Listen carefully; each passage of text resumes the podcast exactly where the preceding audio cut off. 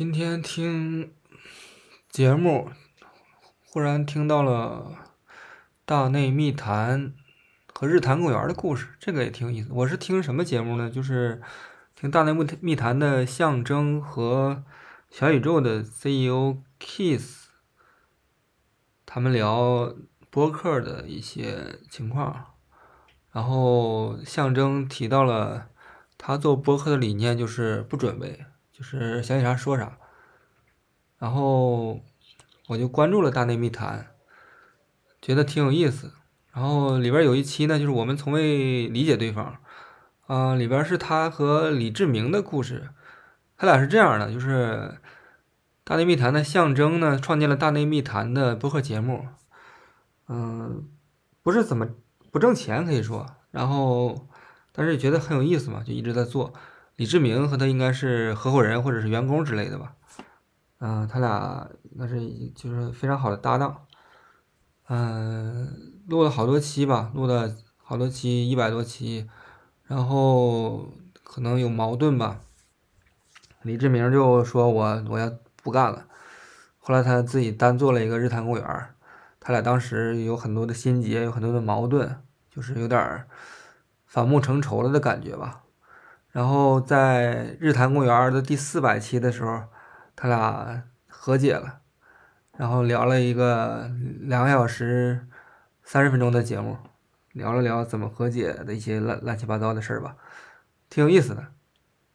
他俩的头脑一个是定义的，一个是未定义的，但是这个时间啊未必准确，所以说这个东西只是猜测。那么。象征的头脑是未定义的，他觉得这个节目就是随心而谈，而且他本身就有十到二十通道嘛，就是一个很当下的一个通道，就是想啥说啥，他也很开心。可能他是一个投射者，情绪权威。而李志明呢，是一个纯生产者，他是有一个六十三杠四，有一个逻辑的通道。这个逻辑通道就是说我我做什么事儿，我得条理很清晰，架构很清晰，脉络非常清晰的。而且他是一个纯生产者，纯生产者会讲究。做这个事儿必须得是从从零到一百要想得很清楚，要不然就是垃圾的那种感觉，必须得是完美。这是他俩的一个冲突。另外呢，他俩的意志力东西呢都是定义的，也挺有意思。那个李志明说：“我单干，我就是要树立一个目标，就是要击败大内密谈，成为第一吧。”他俩的意志力东西都很定义。然后就不停的去比较，也很有意思。后来日坛公园好像的确是我看 Apple Podcast 的排名的确是比大内密谈高很多了。现在大内密谈六十多，哎，哎日坛公园大概是前十名吧。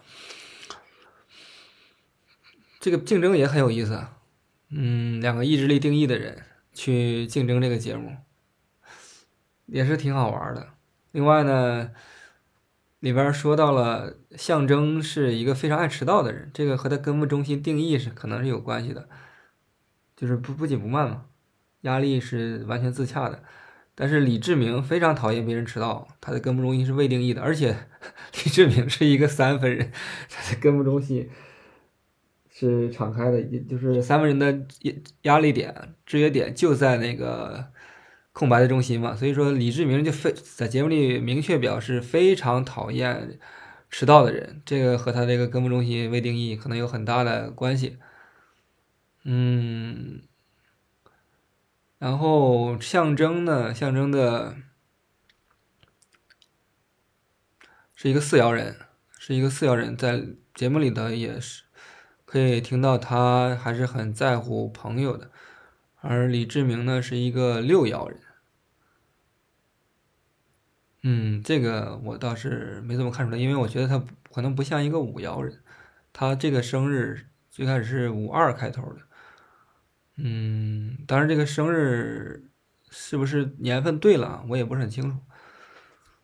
有可能是八零年，然后我按着七九年来的。这个就是这两个节目的。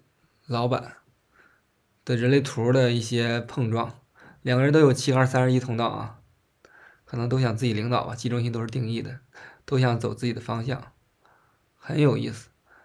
嗯，博客呢，这个节目他俩也说了，就是说博客不可能像抖音那么火嘛，但是博客这个小众的东西还是喜欢的人还是觉得很好的，可能是一些孤独的人吧。